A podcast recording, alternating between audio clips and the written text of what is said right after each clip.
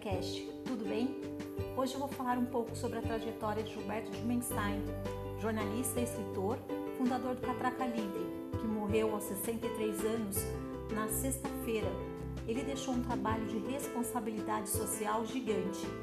O repórter se destacou na cobertura de temas sociais e de direitos humanos ao longo da sua carreira. Ele lutava contra um câncer no pâncreas há nove meses. Tratamento contra o câncer, Dimenstein fez um relato à Folha de São Paulo sobre o diagnóstico recebido no ano passado. O texto, com a visão otimista sobre a doença e a nova forma de viver, viralizou. Dimenstein desceu do trem de alta velocidade, de onde via uma linda paisagem borrada, para escutar bem TVs e curtir o neto e andar de bicicleta. Dimenstein era presidente do Conselho de Orquestra Sinfônica de Heliópolis em São Paulo, um membro do Conselho Consultivo do Museu do Amanhã, no Rio de Janeiro.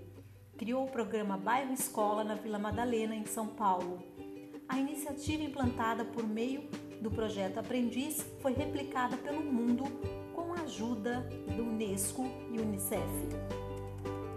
Sobre o projeto em Heliópolis, que educa 1.300 crianças e jovens na maior favela de São Paulo, ele escreveu recentemente eu vejo o milagre da educação, o que me faz mais conectado à vida.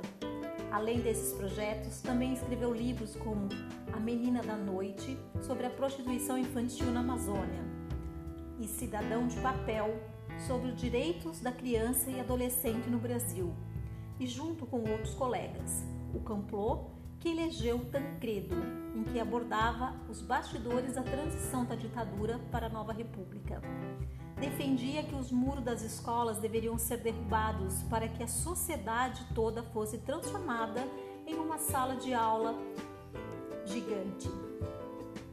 Para Dimenstein, a missão da educação era formar pessoas criativas e com imaginação. Nos últimos meses, vinha dedicando-se suas postagens em redes sociais a críticas ao governo Jair Bolsonaro e à defesa da democracia. Gilberto de Menstein, saudades e obrigado pelo grande legado que nos deixou no jornalismo e na